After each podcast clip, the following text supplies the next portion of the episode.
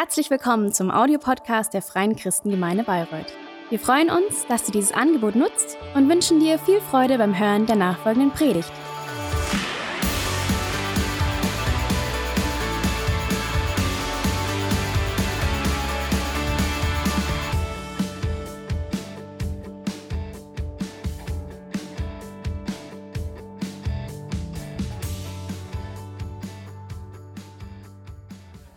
Heute ist der Sonntag, wo wir unser jährliches Visionsopfer als Kirche einsammeln. Und ich werde später noch erklären, was es damit auf sich hat, warum wir das tun.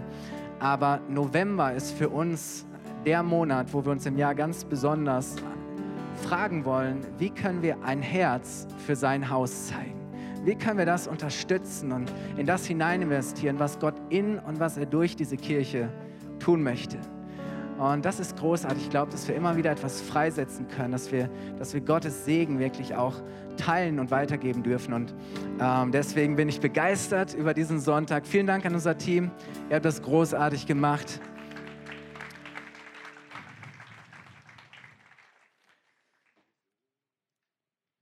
Einfach, um euch noch einmal mit hineinzunehmen in den Weg, den wir so die letzten Sonntage gegangen sind. Wir haben uns ähm, vor drei Wochen mit dem Thema beschäftigt, was für eine Kraft und was für eine Veränderung es in unser Leben hineinbringt, wenn Gott zuerst kommt. Wenn wir wirklich auch durch unseren Besitz und unser Geben zum Ausdruck bringen, hey, Gott ist für mich das Wichtigste, er ist an erster Stelle. Und wir finden in der Bibel dieses Prinzip des Ersten und des, das heißt, den ersten, den zehnten Teil Gott zu geben, bevor Netflix, McFit oder Spotify ihren Anteil bekommen, bekommt Gott zuerst. Und wenn wir das tun, und praktizieren, dann dürfen wir damit rechnen, dass alles andere, was uns bleibt, von Gott gesegnet ist. Und letztlich bringt es zum Ausdruck, dass wir, dass wir sagen, Gott ist mein Versorger. Und wenn ich mit ihm lebe, dann werde ich immer mehr als genug haben. Und dann haben wir den, uns den zweiten Sonntag eine Frau angeschaut, die wirklich auf eine verschwenderische, fast schon unverschämte Art und Weise großzügig gewesen ist. Sie hat ein Parfum das in heutige Verhältnisse 23.000 Euro gekostet hat. Ähm, und ich habe schon letztes Jahr gesagt, also eine Haarkur für 23.000 Euro. Sie platzt in eine Männergesellschaft hinein. Jesus sitzt da mit ganz wichtigen Leuten. Da hatten Frauen nichts verloren. Aber sie kommt und, und sie schüttet dieses Parfum über Jesus aus. Und alle sind geschockt und entsetzt und sagen, was für eine Verschwendung. Was hätte man sonst alles damit machen müssen? Aber Jesus fühlt sich dadurch total geehrt er weiß es wirklich zu schätzen. Und, und er sagt, überall da, wo in Zukunft ähm, die Botschaft von mir gepredigt wird, wird man sich auch an diese Frau erinnern. Und wir haben gelernt, dass verschwenderisches Geben aus Dankbarkeit erwächst. Dass verschwenderisches Geben ähm, die Gelegenheit ergreift, die sich bietet. Und als letztes, dass verschwenderisches Geben wirklich einen Unterschied bewirkt in der Zukunft. Weil diese Frau tat etwas, was Jesus, Jesus war kurz davor, diesen Leidensweg zu gehen, ans Kreuz zu gehen, aber er, er, er, er trug den Duft eines Herrschers, eines Königs. Überall, wo er hinkam, prägte es die Atmosphäre, es bewirkte Veränderung. Und das ist so großartig. Und letzten Sonntag haben wir über das Prinzip von Saat und Ernte gesprochen. Gott hat gesagt, solange es Himmel und Erde gibt, wird es Saat und Ernte geben. Und was im Natürlichen gilt, gilt genauso auch im Geistlichen. Das heißt, die Worte, die wir sprechen, das, was wir säen, unsere Taten, unsere Gesten, all diese Dinge sind wie eine Saat, die wir ausstreuen.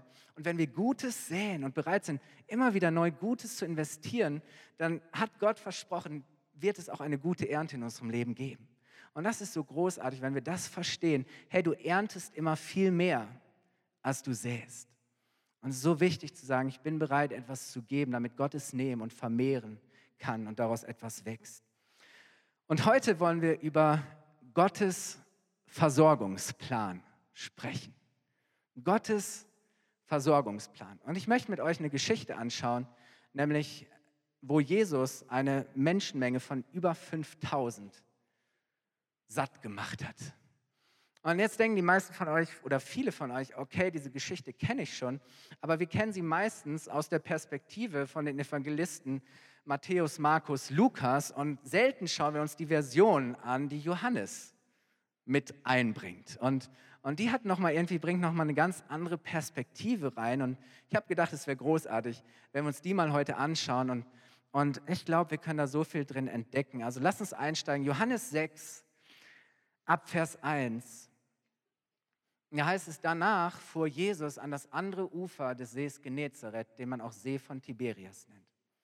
Eine große Menschenmenge folgte ihm dorthin, weil sie die Wunder gesehen hat, mit denen er Kranke heilte. Zusammen mit seinen Jüngern ging Jesus auf einen Berg und dort setzten sie sich. Hey, sie brauchten mal eine Auszeit. Als Jesus aufblickte, sah er die vielen Menschen, die zu ihm kamen und darauf wandte er sich an Philippus. Wo können wir für all diese Leute Brot kaufen? Er fragte dies, um zu sehen, ob Philippus ihm vertraute. Denn er wusste schon, wie er die Menschen versorgen würde. Philippus überlegte, wir müssten über 200 Silberstücke ausgeben. In anderen Übersetzungen heißt es ein kleines Vermögen, wenn wir für jeden auch nur ein wenig Brot kaufen wollten. Da sagte ein anderer von seinen Jüngern zu Jesus, es war Andreas, der Bruder von Simon Petrus, hier ist ein Junge, der hat fünf Gerstenbrote und zwei Fische dabei. Aber was ist das schon für so viele Menschen? Jetzt forderte Jesus die Jünger auf, sagt den Leuten, dass sie sich hinsetzen sollen.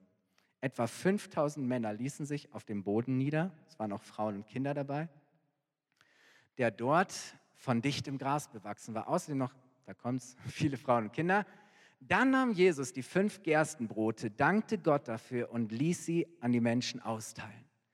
Ebenso machte er es mit den Fischen und jeder bekam so viel, wie er wollte. All you can eat. Als alle satt waren, sagte Jesus zu seinen Jüngern, sammelt die Reste ein, damit nichts verdirbt. Das taten sie und füllten noch zwölf Körbe mit den Resten. Als die Leute begriffen, was für ein Wunder Jesus getan hatte, riefen sie begeistert, das ist wirklich der Prophet, der in die Welt kommen soll, so wie Mose es angekündigt hat. Wow, großartige Geschichte, aber lass uns mal wirklich einsteigen in diese Szene. Jesus war ständig unterwegs, er war ständig ähm, von Stadt zu Stadt, ähm, fast so wie eine Tour, jeden Tag in einer anderen Stadt. Überall, wo er hinkommt, ist so ein, so ein Menschenauflauf. Tausende Menschen, die, die drängen, die was wollen. Und, und es heißt an ganz vielen Stellen immer wieder, dass sie so beschäftigt waren, dass nicht einmal Zeit war zu essen. Und ich meine, wenn du nicht mal mehr Zeit hast zu essen, dann ist es meistens ein Indikator dafür, dass du wirklich Stress hast, oder? Du hast nicht mal ans Essen gedacht oder keine Zeit dafür.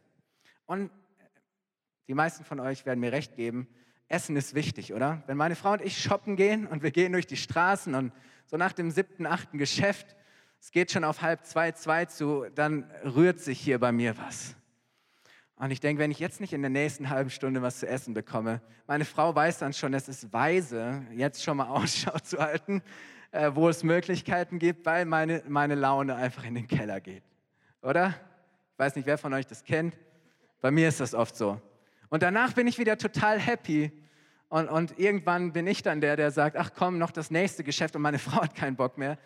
Aber ja, sie waren ständig unterwegs und jetzt sagt Jesus, hey Jungs, ist gut wir setzen uns ins Boot und wir setzen über zum, zum anderen, zum gegenüberliegenden Ufer und dann klettern sie so ein bisschen ins Gebirge und finden dort eine nette Wiese und dort setzen sie sich hin und, und wollen sich einfach mal eine Auszeit gönnen und wahrscheinlich haben sie sich ein bisschen ausgetauscht und, und auf einmal, Jesus hört schon von weitem irgendwie so dieses ganze Gemurmel und Geräusche, auf einmal er blickt auf und er sieht diese Massen von Menschen, über 5000. Und ihm war klar, diese, diese, all diese Menschen müssen genauso viel Hunger haben wie wir.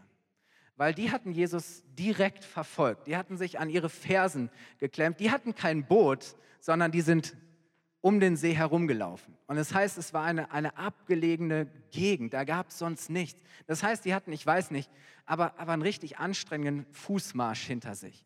Und, und da gab es nicht an jeder Straßenecke ein McDonald's oder, oder ein Drive-In, wo du mal schnell so ne, für unterwegs was mitnehmen konntest.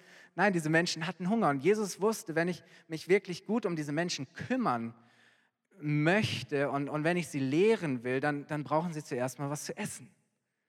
Das heißt, hier war eine ganz, ein, ein ganz konkretes Bedürfnis da, eine, eine Notwendigkeit.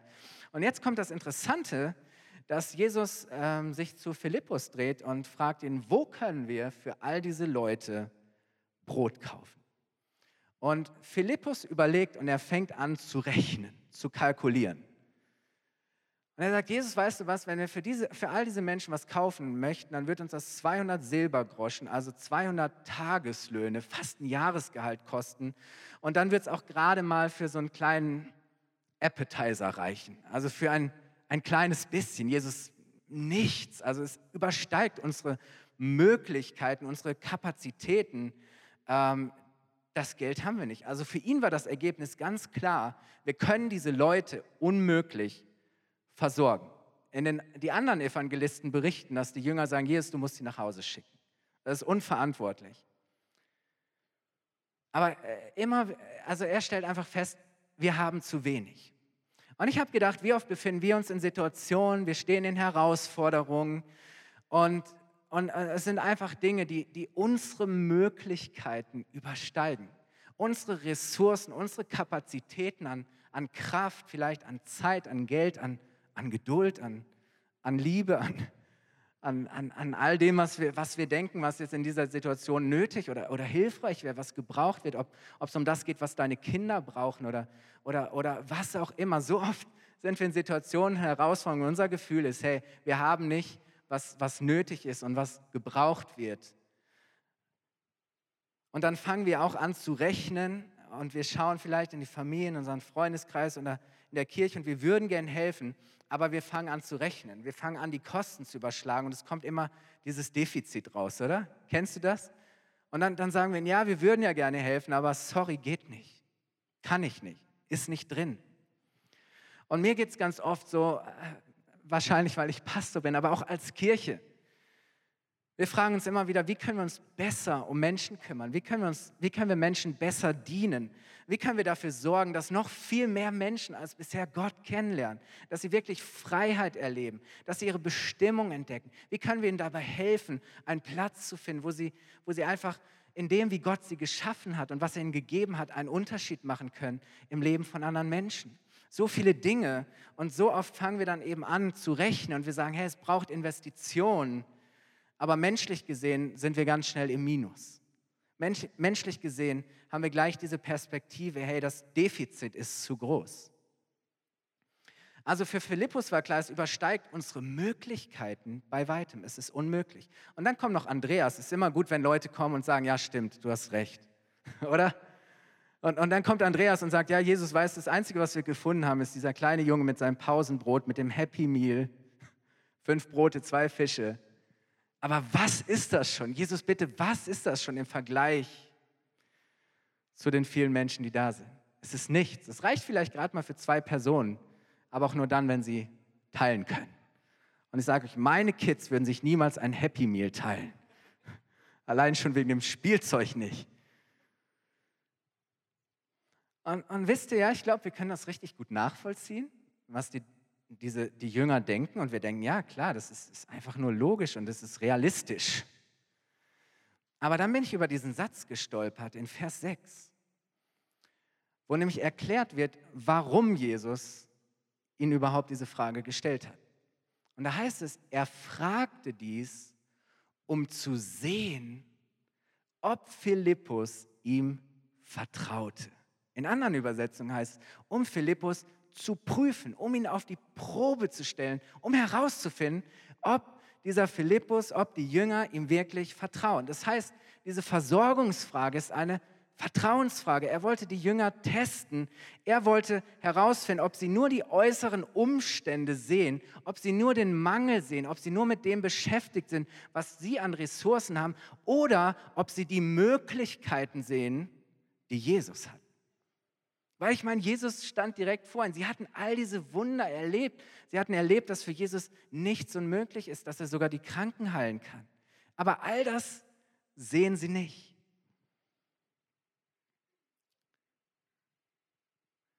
Jesus wollte herausfinden, ob wir mit ihm rechnen, ob wir mit ihm kalkulieren oder ob wir ganz schnell nur auf unsere Möglichkeiten schauen und die Ressourcen, wir sind ganz schnell am Ende oder fangen wir an, auf Jesus zu schauen und uns bewusst zu werden, hey, wenn Jesus dabei ist, er hat doch ganz andere Möglichkeiten, oder? Und dann heißt es eben im zweiten Teil dieses Satzes, denn er wusste schon, wie er die Menschen versorgen würde. Denn er wusste schon, wie er die Menschen versorgen würde. Jesus wusste schon, was er tun würde. Jesus hatte längst einen Plan. Das Wunder war schon unterwegs. Die Lösung war schon da. Und ich habe gedacht, hey, wie oft zerbrechen wir uns den Kopf und wir machen uns Sorgen und wir rechnen hin und her. Dabei hat Jesus schon einen Plan. Dabei hält Jesus schon eine Lösung bereit. Dabei ist schon längst da, was wir brauchen. Jesus hat schon längst einen Plan. Jesus weiß schon, was er tun will. Ja, die Jünger hatten keine Ahnung, keinen Check. Sie wussten sie es nicht, aber Jesus wusste schon, was er tun würde. Und so sagt er zu ihnen, hey Jungs, kümmert ihr euch darum, dass die Menschen sich in Gruppen hier sich gemütlich machen auf dem Rasen. Und das heißt nichts anderes als, ladet sie zu Tisch. Deckt den Tisch, bereitet alles vor. Oder? Und ich weiß nicht, wie es den Jüngern ging zu sagen, Jesus, sorry, also es reicht nicht mal für eine Gruppe. Jetzt sollen wir die Leute zu Tisch bitten, sollen den Tisch decken, sollen die Leute bitten, Platz zu nehmen. Keine Ahnung, was sie dabei gedacht haben, weil sie wussten ja, dass nichts da war. Ich kann mir vorstellen, dass die Leute völlig ahnungslos waren. Das war was, das geschah backstage, oder? Kennt ihr das, wenn man sagt, komm mal mit, so Jesus, wir müssen mal über was sprechen, so. Und, und sie wissen Bescheid, aber alle anderen, ich glaube, hatten, hatten wirklich keine Ahnung, was passiert. Und, und dann heißt es in Vers 11 im ersten Teil, dann nahm Jesus die fünf Gerstenbrote. Er nimmt das, was sie ihm bringen, was sie ihm geben. Er dankte Gott dafür und ließ sie an die Menschen austeilen. Jesus macht das, was damals ein, ein Gastgeber und ein Hausherr tat, wenn er Menschen zu einem Mahl, zu einem, zum Essen einlud. Er nahm das Brot, er brach es, er dankte Gott dafür und dann reichte es rum, dass es ausgeteilt wird. Das heißt, Jesus geht ganz selbstverständlich davon aus, hey, ich bin jetzt hier gerade der Gastgeber, ich teile hier aus, ich habe die Menschen eingeladen. Und dann lässt er die Jünger das wenige austeilen und die Jünger tun einfach, was Jesus ihnen sagt. Sie sind einfach gehorsam. Und dann passiert das Erstaunliche. Sie teilen aus, was er gesegnet hat Sie geben weiter, was in ihren Händen ist. Sie fangen an, mit dem zu dienen, was sie haben. Und ich, ja, das war auf der einen Seite war es einfach, aber auf der anderen Seite unglaublich schwer. Ich meine, klar, jeder kann Brot austeilen. Aber es ist schwer, Brot auszuteilen, wenn du weißt, es ist nicht genug da, oder? Ich meine, du weißt, hey, ich werde gleich, gleich wird es peinlich. Gleich, gleich stehe ich dumm da. Oder niemand lädt gerne Gäste ein und, und hat zu wenig. Aber sie tun das und es zeigt, es braucht immer wieder Gehorsam. Es braucht immer wieder Glauben zu tun, was Jesus sagt. Und dann passiert das Erstaunliche. Während sie es tun, merken sie, dass es nicht weniger wird. Merken sie, dass sie nicht aufhören müssen zu geben. Sie geben und geben und geben und es wird nicht weniger.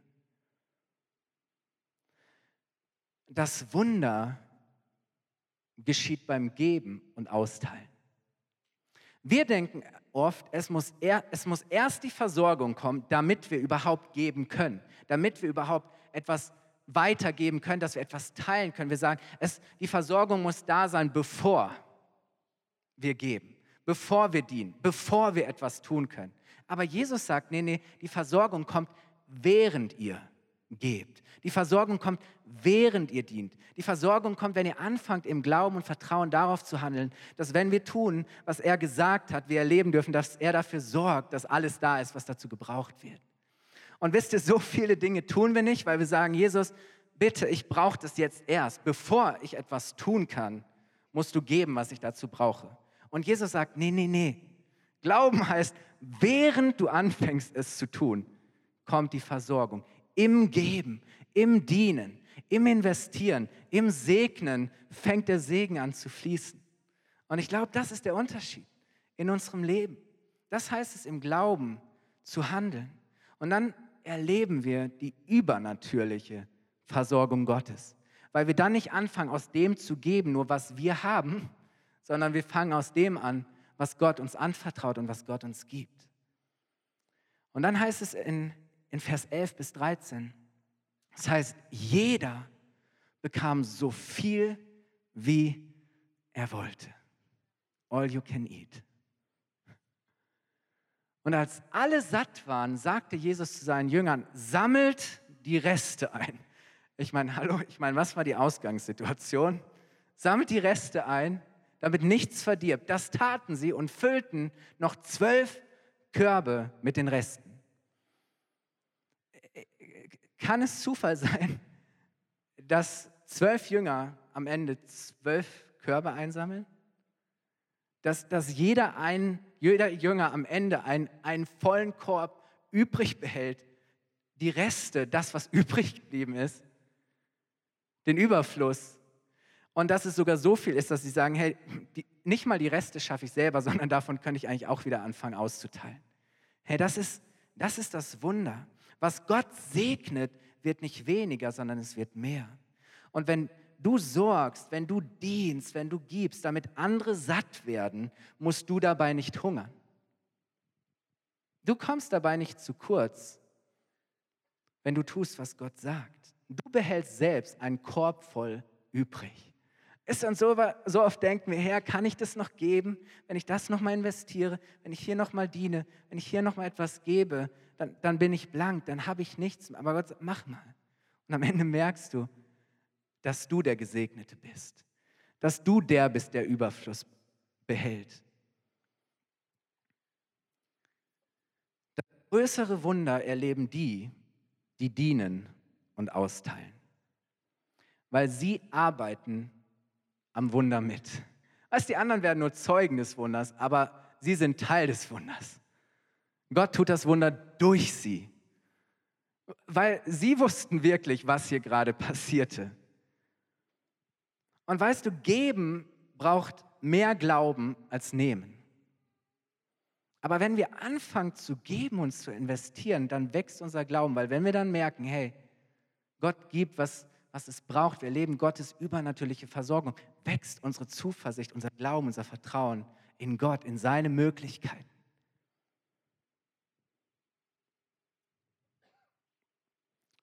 Vers 14 heißt es dann, als die Leute begriffen, was für ein Wunder Jesus getan hatte, da war das Wunder schon geschehen. Aber als die Leute begriffen, was für ein Wunder Jesus getan hatte, riefen sie begeistert, das ist wirklich der Prophet, der in die Welt kommen soll, so wie Mose es angekündigt hat. Mose, Wüste, Jesus, es ist nichts da, wir verhungern, wir müssen in der Wüste sterben. Aber auf einmal fängt es an, Brot zu regnen. Und jeden Tag können sie so viel mehr sammeln, als sie brauchen. Und sie erleben, Gott ist der, der wirklich Brot vom Himmel schenkt. Er ist der, der übernatürlich versorgt, der im Überfluss gibt und sich kümmert. Und jetzt tut Jesus dieses Wunder und sie denken, wow, das ist der, der von Gott kommt. Die Jünger kapieren zuerst, was passiert, aber den, den Leuten wird offensichtlich erst langsam nach und nach bewusst, was für ein Wunder passiert ist. Und ich glaube, dass es daran liegt, dass Jesus hier keine Wundershow veranstaltet. Dass er da kein großes Bromborium macht und, und großes Aufsehen erregt. Wir erfahren in diesem, in diesem Bericht nicht mal, wie es passiert. ich fände es total spannend zu wissen, wie ist, das, ja, wie, wie ist das eigentlich passiert so? War das immer so aus einem Blub und das, das wächst in ihren Händen nach? Oder, oder war es so, wenn die Leute sich das in den Mund gesteckt haben? Keine Ahnung. Hey, es wäre total spannend gewesen. Offensichtlich war das gar nicht so wichtig. Es scheint irgendwie alles ganz nüchtern, normal, unauffällig, unspektakulär abgelaufen zu sein. ja, die, die Jünger merken schon irgendwie mit der Zeit, was, was da passiert, aber so wie, wie ich diesen Text lese, macht es erst bei den, bei den Leuten später Klick, dass sie es checken und denken, ähm, Moment mal, wo, woher kommt eigentlich das ganze Brot auf einmal her? So, äh, was hast du dabei gehabt? Ich habe nichts dabei gehabt. Was hast du dabei gehabt? Gar nichts. Hey, äh, wo könnten die so schnell, ich meine, das wäre ein logistisches Wunder gewesen, äh, wo kann die so schnell so viel Brot herholen? Aber irgendwann denken sie, hey, es muss Jesus gewesen sein. Hey, krass, was für ein Wunder, Wahnsinn. So als sie als sie begriffen, was für ein Wunder Jesus getan hat. Und ich frage mich, wie oft wir Wunder erleben, selbst Teil des Wunders sind, wie oft Gott seinen Plan vor unseren Augen erfüllt und wir checken es gar nicht. Wir checken es gar nicht. Wir sehen das Wunder gar nicht, das passiert. Wir merken es gar nicht. Aber manchmal, hinterher, schauen wir uns das an und wir fangen an nachzudenken und auf einmal begreifen wir, Wahnsinn, wie, wie war das möglich? Gott, Gott hat ein Wunder getan, Gott hat versorgt, oder? Ich frage mich, wie oft du Wunder erlebst, wie oft du Teil des Wunders bist, wie oft Jesus seinen Plan in deinem Leben erfüllt und du checkst es erst gar nicht. Oder erst allmählich.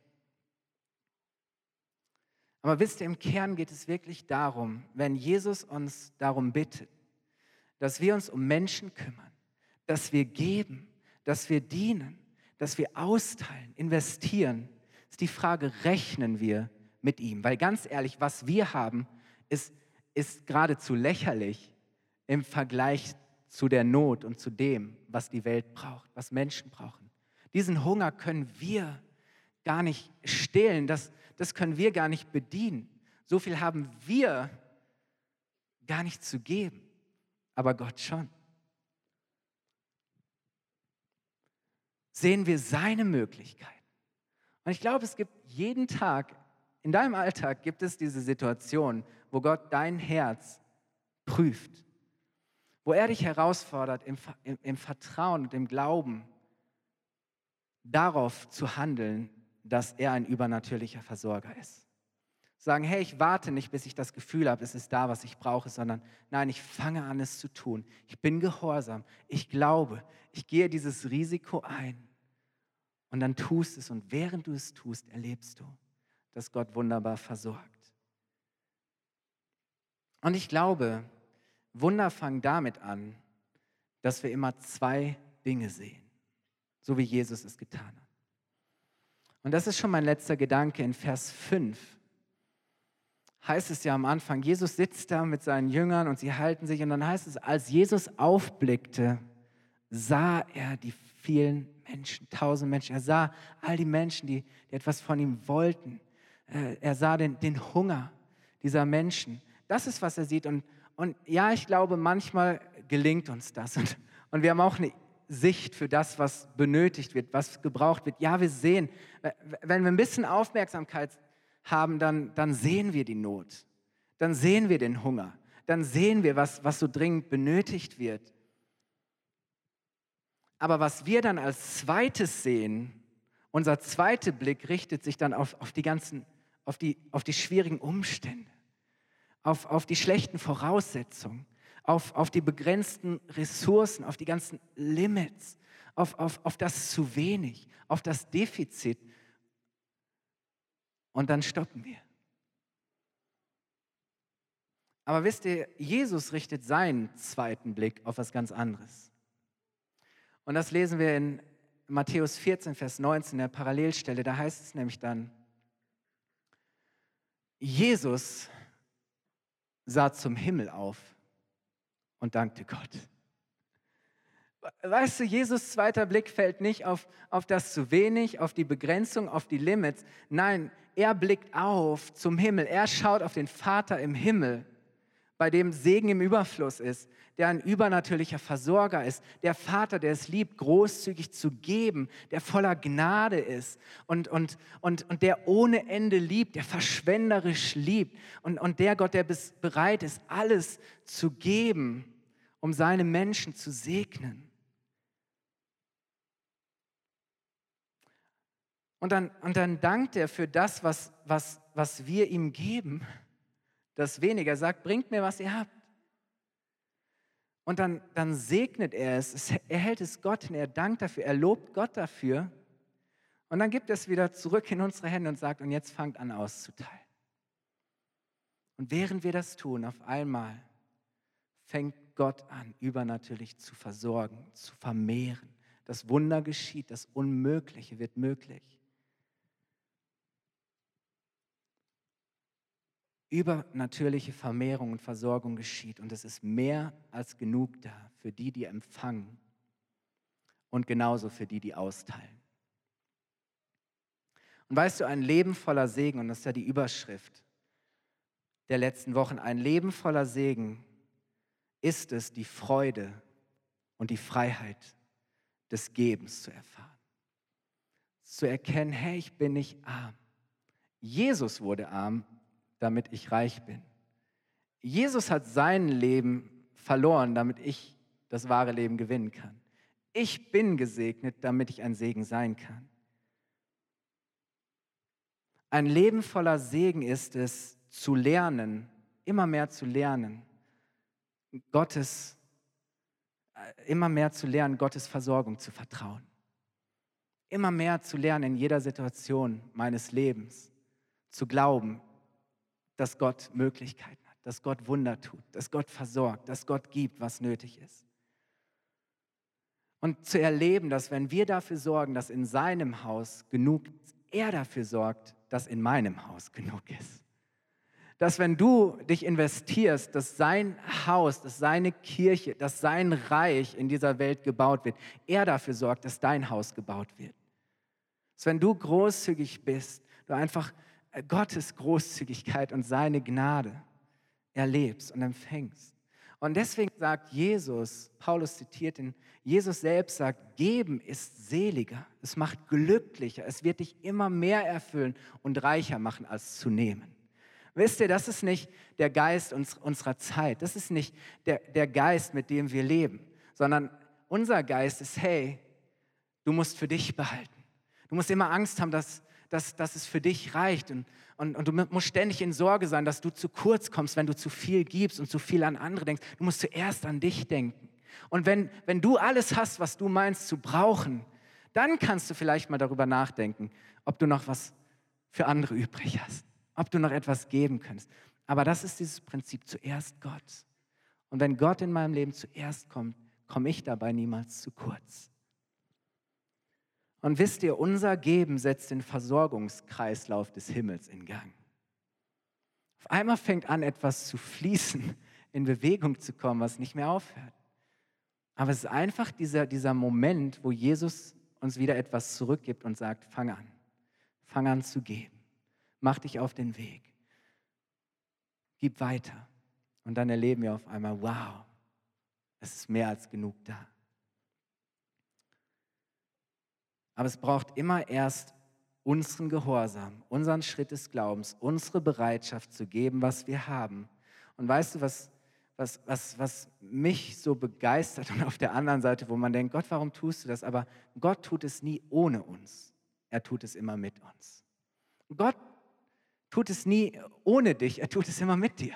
Warum? Weil Gott möchte mit dir kooperieren. Gott möchte mit dir zusammenarbeiten, weil du nur dann, wenn du mit ihm gehst und ihm vertraust und, und Glaubensschritte wagst, du er, wirklich erlebst, dass er der Versorger ist. Weil nur dann du wirklich Wunder erleben kannst. Wenn du dich in, in Situationen hineinbegibst, wo du völlig abhängig bist von ihm und darauf vertrauen musst, dass er dir hilft, dass er tut, was jetzt nötig ist.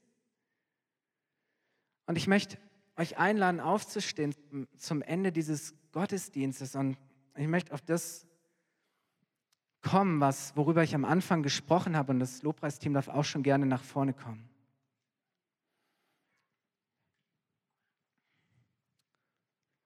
Seit, ich glaube, mittlerweile fünf Jahren oder so, ist November unser Mein Herz für sein Hausmonat. Fragen wir immer wieder, Herr, berühre unser Herz Gib uns Freiheit und Freude über das hinaus, was wir vielleicht sowieso schon geben. Etwas zu geben, was wirklich von Herzen kommt. Gemeinsam etwas zu sammeln, ähm, was unsere Dankbarkeit dir gegenüber ausdrückt für all das, was du in unserem Leben getan hast, für all das, was du in der Kirche und was du durch die Kirche getan hast. Ist Dankbarkeit für all das, wo wir deine Versorgung erlebt haben, wo du uns nicht im Stich gelassen hast, wo du gesegnet hast, obwohl wir es nicht verdient haben. Es ist diese Dankbarkeit. Und wo wir sagen, Herr, wir, wir wollen es nicht für uns behalten, sondern wir wollen an die, all die Menschen denken, die, die dich noch nicht so persönlich als ihren himmlischen Vater erlebt haben. Wir wollen, wir denken an all die Menschen, die noch nicht da sind. Und ja, wenn wir denken, okay, wenn diese Kirche wächst, haben wir überhaupt, was es braucht, um uns vernünftig zu kümmern, zu sagen, doch Herr, wir glauben, du hast einen Plan. Gott weiß schon, was er tun will. Gott hat einen Plan für dein Leben. Gott weiß schon, was er in deinem Leben tun will. Und Gott hat einen Plan, einen Auftrag, eine Bestimmung für uns als Kirche. Und er sagt, vertraut in mir, dass ich euch in jedem Schritt, den ihr geht, versorge. Dass, dass wenn ihr euch um das kümmert, was mich bekümmert, dass wenn ihr euch eins macht mit dem, was mein Herz bewegt, dass ich euch mehr als das geben werde, was gebraucht wird. Und wisst ihr, so, so ist dieses Visionsopfer für uns wirklich eine Gelegenheit, die Gott uns schenkt als Kirche, zu sagen, hier ist, hier, hier ist was wir haben. Und vielleicht kommt es dir wenig vor und du denkst, hey, es macht keinen Unterschied. Aber, aber die Jünger kommen und sie bringen Jesus etwas und, und sie denken, hey, was ist das schon? Und Jesus sagt, komm, gib's mir. Und deswegen geht es nicht darum, wie viel du gibst. Jeder hat von Gott andere Möglichkeiten, Kapazitäten bekommen zu geben. Aber es geht einfach um unser Herz. Gott, Gott prüft auch unser Herz darin. Gott, Gott, Gott, Gott, Gott möchte unser Herz verändern, indem wir diesen Schritt gehen, dass, dass wir wirklich sagen, Herr, wir vertrauen dir. Du bist unser Versorger, du bist die Nummer eins. Und so möchte ich dich ermutigen. Wir haben überlegt, wie wir es für euch einfach machen, auch euch daran zu beteiligen. Und vielleicht bist du heute Morgen hier und sagst, ich höre zum allerersten Mal davon und, und du kannst es nicht wirklich einsortieren. Entspann dich. Das ist einfach etwas, was wir heute Morgen als Kirche tun. Und wenn du dich von Gott ermutigt fühlst, kannst du dich gerne daran beteiligen. Aber wir wollen das tun als etwas, das wirklich ein, ein Lobpreis Gottes ist. Wir wollen etwas sammeln. Wir wollen, wir wollen es Gott hinhalten. Wir wollen ihm danken. Und wir wollen ihn bitten, es zu segnen. Und dann tut Gott Folgendes, er gibt es wieder zurück in unsere Hände und sagt, hey, jetzt fangt an, das auszuteilen, fangt an zu investieren. Segnet. Und das ist doch das Großartige, dass Gott uns das zutraut und sagt, hey, seid gute Haushalter der Gaben, die ich euch geschenkt habe. Und wisst ihr, so haben wir in diesem Jahr eigentlich schon genau das getan. Wir sind in diesem Jahr Schritte gegangen, von denen wir wussten, eigentlich haben wir nicht, was wir brauchen. Unser Haushalt in diesem Jahr ist im Defizit. Aber wir haben immer wieder gespürt, wenn, wenn, wenn Projekte da waren, ob das Caro e.V. oder A21 war, zu sagen, hey, oder Missionare, ob es unsere Lisa war, zu sagen, hey, das, was wir heute als Kirche sammeln, ist nicht für uns, sondern wir geben es weiter im Vertrauen darauf, dass Gott dafür sorgt, dass wir genug haben.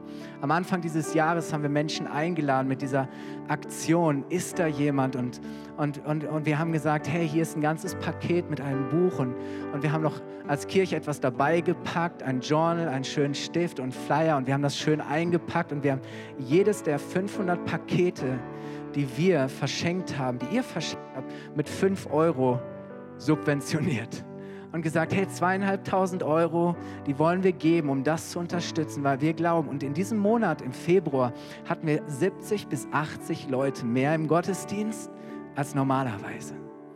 Das ist so großartig. Im Sommer hatten wir unser Team von Summer to Go da und diese Anfrage kam und, und ja, haben wir uns die Jahresplanung schon gemacht? Ja. Aber wir haben empfunden, Gott, Gott möchte hier etwas tun. Und es waren 70 junge Menschen im Haus, die wir vier Tage lang versorgt haben und, und haben alle Ressourcen und Mittel besorgt. Und dann sind wir an drei Tagen in die Innenstadt von Bayreuth gegangen wir haben einfach die Botschaft von Jesus groß gemacht. Wir haben gesagt, hey, wir wollen in diesem Jahr investieren in Berufungen. Wir wollen investieren, dass, dass Mitarbeiter gefördert werden. Wir wollen wirklich segnen und, und wir haben die Kinderräume neu gestaltet, um es einladend zu machen, um, um einfach da auch zu segnen. So viele Dinge in diesem Jahr und, und, und wir feiern den zweiten Gottesdienst jetzt seit über einem Jahr. Auch das war so ein Glaubensschritt, zu sagen, Herr, können wir das schaffen? Haben wir genug Mitarbeiter? Haben wir genug Ressourcen? Können wir das tragen, Herr? Haben wir die Kraft? Haben wir die Power? Werden genug Menschen bereit sein zu geben, was nötig ist, dass wir diesen zweiten Gottesdienst feiern können? Und hey, was ist eigentlich, wenn Gott im nächsten Jahr sagt, wie wäre es mit dem dritten Gottesdienst? Wir sagen, Gott, sorry, also zwei, zwei sind schon, schon viel, aber und, und, und wir glauben, Gott hat einen Plan für uns als Kirche im nächsten Jahr.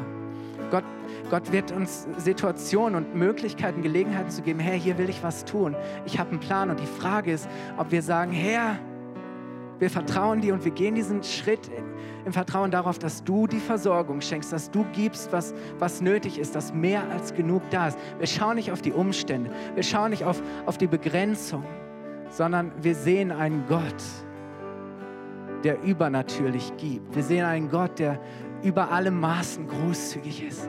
Ein Gott, der, der segnet und segnet und segnet, damit wir diesen Segen teilen und weitergeben können.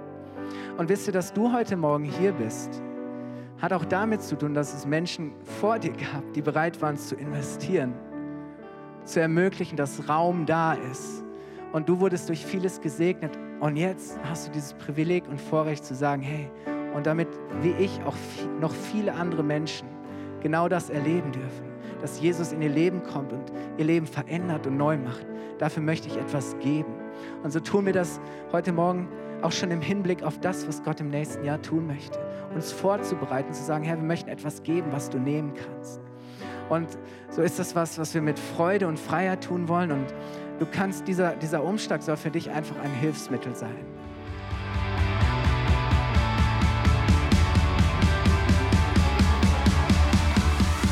Hat dir die Predigt gefallen? Gerne kannst du sie mit Freunden teilen oder uns einen kurzen Kommentar hinterlassen. Noch mehr würden wir uns aber freuen, dich persönlich kennenzulernen. Du bist herzlich eingeladen, einen unserer Gottesdienste am Sonntag zu besuchen. Alle Infos findest du unter www.fcg-bayreuth.de. Dort kannst du uns auch eine persönliche Nachricht schreiben, wenn du mehr über ein Leben mit Jesus erfahren möchtest oder andere Fragen zum christlichen Glauben hast. Bis zum nächsten Mal. Ade!